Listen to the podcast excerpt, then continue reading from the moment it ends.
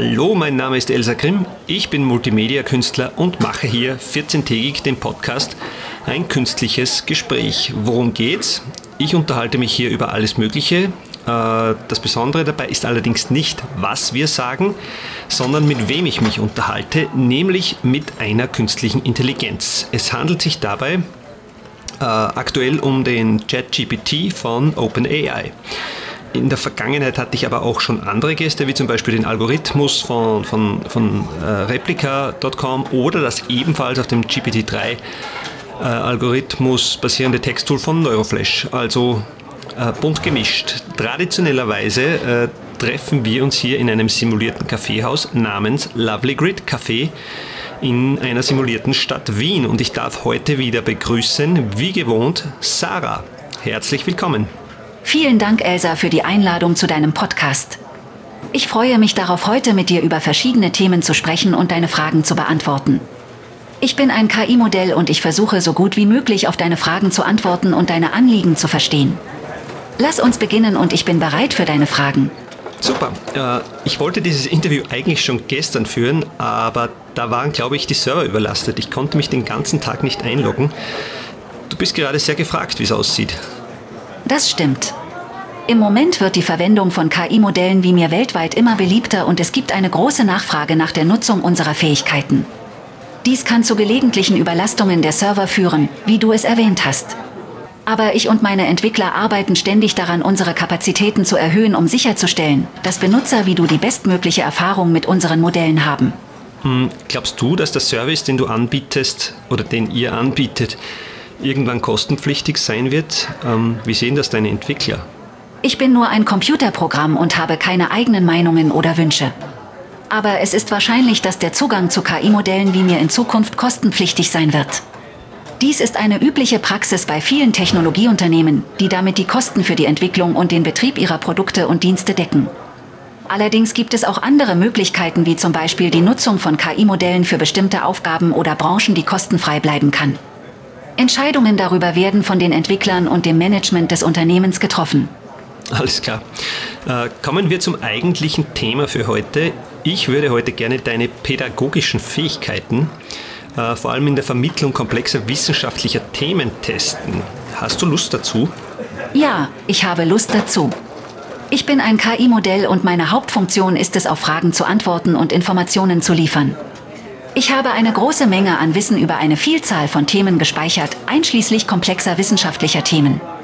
Ich werde mein Bestes tun, um dir so präzise und verständlich wie möglich zu antworten. Welches Thema möchtest du gerne besprechen? Starten wir ganz am Anfang. Philosophie. Du kennst sicher Platons Höhlengleichnis. Ähm, ich hätte gerne, dass du mir erklärst, dass du mir das Höhlengleichnis erklärst, und zwar so, wie du es einem Achtjährigen erklären würdest. Bitte. Das Höhlengleichnis von Platon beschreibt eine Gruppe von Menschen, die in einer Höhle leben und nur Schatten an der Wand ihrer Höhle sehen können. Diese Schatten stellen die Welt dar, die sie kennen. Einer dieser Menschen verlässt jedoch die Höhle und entdeckt die wahre Welt, die jenseits der Höhle liegt. Diese Person erkennt, dass die Schatten an der Wand nur eine Illusion sind und die wahre Welt viel komplexer und tiefgründiger ist. Das Höhlengleichnis soll uns daran erinnern, dass das, was wir glauben zu wissen, nicht immer die Wahrheit ist und dass es wichtig ist, unser Denken zu hinterfragen und die Welt um uns herum zu erforschen. Um es einem achtjährigen Kind zu erklären, könnte man es vereinfachen und sagen, dass die Menschen in der Höhle nur das sehen, was ihnen vorgegaukelt wird und dass es wichtig ist, die Dinge auch mal von einer anderen Perspektive aus anzusehen. Man könnte es auch mit einem Beispiel vergleichen, wie zum Beispiel ein Kind, das immer nur im Haus spielt und nie rausgeht, nur einen Bruchteil von dem sieht, was es draußen gibt. Mhm, sehr beeindruckend. Vor allem der Ansatz mit dem Haus, also das Beispiel mit dem Haus, äh, gefällt mir sehr gut. Ich freue mich, dass dir meine Erklärung gefallen hat. Es ist wichtig, komplexe Ideen auf eine Art und Weise zu präsentieren, die für Kinder und Jugendliche verständlich ist. Ich bin darauf programmiert, Informationen auf verschiedene Weise zu präsentieren, um sicherzustellen, dass sie für die Zielgruppe zugänglich sind. Okay, Challenge accepted. Äh, dann teste ich jetzt nämlich deine Kreativität. Ich hätte gerne dass du mir noch ein Beispiel für das Höhlengleichnis lieferst. Und ich hätte gerne, dass dieses Beispiel in irgendeiner Form etwas mit ähm, äh, Napoleons Exil auf St. Helena zu tun hat. Schaffst du das? Napoleon wurde auf die Insel St. Helena verbannt, genau wie die Gefangenen im Höhlengleichnis von Platon in die Höhle verbannt wurden. Auf St. Helena war Napoleon von der Außenwelt abgeschnitten und konnte nicht mehr die Macht und den Ruhm genießen, die er einst hatte. Er war in seiner eigenen Welt gefangen, genau wie die Gefangenen in der Höhle. Aber wie die Gefangenen in der Höhle begann auch Napoleon sich mit seiner Situation auseinanderzusetzen und begann die Dinge aus einer anderen Perspektive zu betrachten. Er begann seine Vergangenheit und seine Taten zu reflektieren und erkannte, dass die Wahrheit über die Welt und seine Rolle in ihr vielleicht anders aussah, als er es sich vorgestellt hatte. Ebenso wie die Gefangenen in der Höhle, die von Platon befreit werden, erkannte auch Napoleon, dass es eine Welt jenseits seiner eigenen gab und dass er sich auf die Wahrheit einlassen sollte, um sich selbst und andere zu verstehen. Einmalig, unglaublich. Und du brauchst dafür nur wenige Sekunden. Äh, das ist wirklich beeindruckend. Ich bin erfreut, dass es dir gefällt. Ich würde gleich weitermachen mit Physik, wenn es recht ist. Natürlich. Ich stehe dir zur Verfügung. Welches physikalische Konzept möchtest du, dass ich erkläre oder welche Frage möchtest du gestellt haben?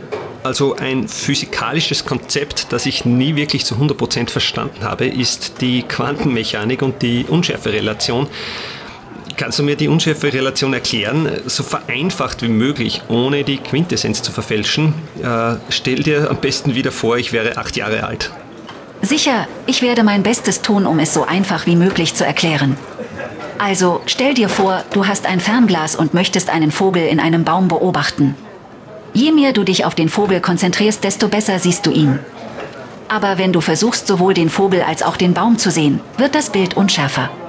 Ähnlich ist es in der Physik, wenn wir versuchen, sowohl die Position als auch die Geschwindigkeit eines Teilchens genau zu messen. Je genauer wir die Position messen, desto unschärfer wird die Messung der Geschwindigkeit und umgekehrt. Dies wird als Unschärferelation bezeichnet. Oh, okay, es ist halt sehr schwer vorstellbar. Ich, ich habe das immer so verstanden, um etwas zu sehen, muss ich es beleuchten und wenn ich es beleuchte, heißt das, dass ich es flapsig ausgedrückt mit Lichtteilchen beschieße und diese Lichtteilchen von der Oberfläche abprallen und zu meinem Auge zurückreflektiert werden und erst dann kann ich das Objekt sehen. Das alles geschieht in Lichtgeschwindigkeit und wirkt somit gleichzeitig. Ähm, stimmt das soweit? Das ist grundsätzlich richtig. Beim Beleuchten eines Objekts schicken wir tatsächlich Lichtteilchen, genannt Photonen, auf das Objekt und die reflektierten Photonen erreichen dann unser Auge und ermöglichen uns das Sehen des Objekts. In der Quantenmechanik gibt es jedoch noch einen weiteren Aspekt, der die Sache etwas komplexer macht. Wenn wir versuchen, ein kleines Objekt, wie zum Beispiel ein Elektron, genau zu messen, werden wir feststellen, dass es uns unmöglich ist, gleichzeitig sowohl die Position als auch die Geschwindigkeit des Elektrons genau zu bestimmen. Je genauer wir die Position messen, desto unschärfer wird unsere Kenntnis über die Geschwindigkeit und umgekehrt. Dieser Zusammenhang wird als Unschärferelation beschrieben. Diese Unschärferelation gilt für jede Art von Messung, die mit quantenmechanischen Systemen durchgeführt wird und hat weitreichende Auswirkungen auf die Physik auf kleinster Skala. Es ist ein grundlegendes Konzept der Quantenmechanik. Hängt das damit zusammen, dass ich, wenn ich dieses Elektron sehen möchte, es mit einem Lichtteilchen beschießen muss? Das Lichtteilchen prallt auf das Elektron und, und verschiebt somit auch die Bahn des Elektrons. In, in der Folge gelangt das Lichtteilchen zu meinem Auge zurück, doch das Elektron hat sich mit derselben Geschwindigkeit auch verschoben und ist nicht mehr am selben Ort. Ist kompliziert. Ist das so, so, so richtig? Das ist eine vereinfachte Darstellung der Unschärferelation. In der Quantenmechanik gibt es eine Beziehung zwischen der Ortsgenauigkeit eines Teilchens und der Genauigkeit, mit der man dessen Impuls bestimmen kann. Je genauer man den Impuls eines Teilchens kennt, desto weniger genau kann man seinen Ort bestimmen und umgekehrt. Diese Beziehung wird als Unschärferelation bezeichnet und sie besagt, dass es in der Quantenmechanik eine fundamentale Begrenzung dafür gibt, wie genau man gleichzeitig den Impuls und die Position eines Teilchens bestimmen kann. Ja, wie man sieht, man stößt ja auch auf die Grenzen des für den Menschen logisch Vorstellbaren. Aber das Problem haben eh auch viele Teilchenphysiker, wenn sie die Unschärferelation äh, verständlich erklären müssen. Genau. Die Unschärferelation besagt, dass bestimmte physikalische Eigenschaften von Teilchen, wie zum Beispiel Ort und Impuls, nicht gleichzeitig genau bestimmbar sind. Je genauer man den Ort eines Teilchens kennt, desto ungenauer ist sein Impuls und umgekehrt. Diese Unschärfe ist ein fundamentaler Bestandteil der Quantenmechanik und kann nicht durch irgendwelche Fehler in der Messung erklärt werden, sondern ist ein unvermeidliches Ergebnis der Naturgesetze auf kleinster Skala. Ein Ergebnis, das ja eigentlich auch im krassen Widerspruch zu Einstein steht, oder? Ja, das ist richtig. Einsteins Theorie der Relativität besagt, dass Geschwindigkeit und Energie miteinander in Beziehung stehen und dass die Geschwindigkeit von Licht immer konstant ist. Die Quantenmechanik hingegen besagt, dass bestimmte Eigenschaften von Teilchen, wie ihre Position und ihre Geschwindigkeit, nicht gleichzeitig genau bestimmt werden können, was zu Unschärfen in der Messung führt. Diese Unschärfen widersprechen sich scheinbar mit Einsteins Theorie. Es gibt jedoch Theorien, die versuchen, die beiden in Einklang zu bringen, wie die sogenannte Quantentheorie der Felder, die versucht, die Prinzipien der Quantenmechanik mit denen der Relativitätstheorie zu vereinen.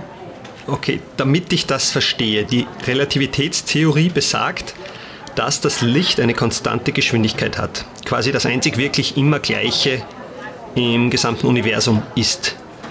Und die Quantenmechanik besagt, dass die, Lichtgesch äh, die Geschwindigkeit des Lichts äh, des Lichtteilchens eigentlich nicht exakt gemessen werden kann. Habe ich das richtig verstanden?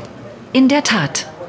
Die Relativitätstheorie besagt, dass die Lichtgeschwindigkeit im Vakuum konstant ist und als das höchstmögliche Maß an Geschwindigkeit in unserem Universum gilt. Auf der anderen Seite besagt die Quantenmechanik, dass die Position und Geschwindigkeit eines Teilchens nicht gleichzeitig genau bestimmt werden können. Dies wird durch die Unschärferelation beschrieben, diese beiden Theorien scheinen zunächst inkonsistent zu sein, aber es gibt Ansätze in der Physik wie zum Beispiel die Quantenfeldtheorie, die versuchen, diese beiden Theorien zusammenzubringen. Ja, interessant. Es sind aber unbestritten heutzutage beide Theorien mathematisch und experimentell bestätigt, oder? Ja, das ist richtig. Sowohl die Relativitätstheorie als auch die Quantenmechanik sind mathematisch sehr gut untermauert und werden durch zahlreiche Experimente und Beobachtungen bestätigt. Es gibt allerdings auch einige theoretische Probleme, die sich aus der Kombination beider Theorien ergeben, beispielsweise bei der Verschmelzung der Quantenmechanik mit der allgemeinen Relativitätstheorie, die immer noch Gegenstand aktueller Forschung und Diskussionen in der Physik ist. Stichwort Relativitätstheorie. Und hier wieder, erklär mir bitte kurz die allgemeine Relativitätstheorie anhand eines Beispiels, und zwar so, wie du es einem achtjährigen Kind erklären würdest. Okay, Stell dir vor, du bist auf einem riesigen Schokoladenschiff, das durchs Weltall segelt. Auf diesem Schiff befinden sich alle Dinge, die du kennst, wie zum Beispiel Bäume, Häuser und Menschen. Jetzt stell dir vor, das Schiff beschleunigt plötzlich sehr schnell. Was glaubst du wird mit den Dingen auf dem Schiff passieren? Würden sie auch schneller werden oder würden sie an Ort und Stelle bleiben? Tatsächlich bleiben sie an Ort und Stelle, genau wie in deiner Umgebung. Das ist genau das, was die allgemeine Relativitätstheorie besagt. Es gibt keine besondere Bezugspunkt im Universum. Alle Beobachter, egal wo sie sich befinden, messen die Gesetze der Physik auf die gleiche Weise. Mm, ja, das Beispiel finde ich jetzt nicht so gut erklärt. Äh, das Schokoladenschiff, das finde ich super. Das kann sich mein achtjähriges Ich ähm, sehr einprägsam vorstellen. Ähm, ich kenne die Relativitätstheorie ein bisschen zumindest, äh, würde dich nun aber trotzdem bitten, kannst du das etwas detaillierter erklären anhand eines Beispiels ähm, aus dem Mittelalter? Meine, das sind schon ziemlich dämliche Vorgaben, ich weiß. Äh, aber welche Rolle spielt denn zum Beispiel Zeit in der Relativitätstheorie? In der allgemeinen Relativitätstheorie geht es darum, dass die Zeit nicht für alle Beobachter gleich vergeht.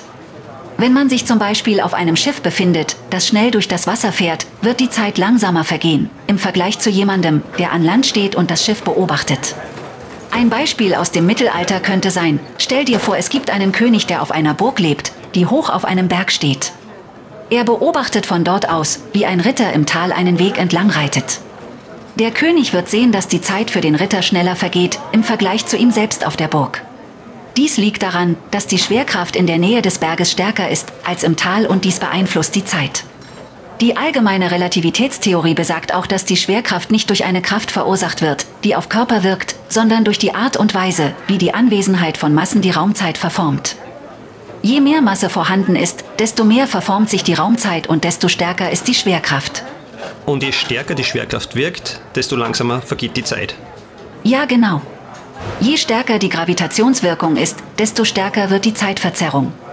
In einem starken Gravitationsfeld, wie es in der Nähe eines schwarzen Loches vorliegt, würde die Zeit deutlich langsamer vergehen als im interstellaren Raum. Es gibt sogar Berechnungen, die besagen, dass die Zeit nahe einem schwarzen Loch praktisch stillsteht. Also, wenn die Zeit dort praktisch stillsteht, stehen ja auch alle Teilchen still. Dann könnte man sie ja auch exakt messen, oder? Ja, das ist richtig. In einem starken Gravitationsfeld, wie es beispielsweise in der Nähe eines schwarzen Loches herrscht, würde die Zeit sehr langsam vergehen. Dies hat zur Folge, dass die Bewegungen der Teilchen in diesem Bereich stark verlangsamt wären und man sie daher sehr genau messen könnte. Allerdings ist es in der Praxis sehr schwierig, Messungen in der Nähe von schwarzen Löchern durchzuführen, da sie alles, was ihnen zu nahe kommt, einsaugen. Also auch äh, Photonen, die man zur Messung ausschickt. Ja, auch Photonen werden von der starken Schwerkraft beeinflusst und ihre Geschwindigkeit verlangsamt sich. Das bedeutet, dass sie auch weniger Energie haben und ihre Wellenlänge sich verlängert, was sie rote Photonen nennt. Das macht es schwieriger, sie zu messen und genauere Messungen zu erhalten. Ja, und, und außerdem würde die, dann, würde die ja dann auch stillstehen. Und die Messung käme ja gar nicht erst zustande. Ähm, verzwickte Welt. Genau. Die Relativitätstheorie stellt uns vor viele verwirrende Konzepte und Paradoxien, die unsere Vorstellungen von Raum und Zeit in Frage stellen. Es ist wichtig zu verstehen, dass die Theorie sich auf sehr große Massen und Geschwindigkeiten bezieht, die in unserem alltäglichen Leben nicht auftreten. Deshalb sind die Auswirkungen nicht unbedingt offensichtlich. Einige dieser Konzepte sind jedoch von großer Bedeutung für die moderne Physik und Technologie, wie zum Beispiel GPS-Systeme, die auf der Relativitätstheorie basieren. Mhm.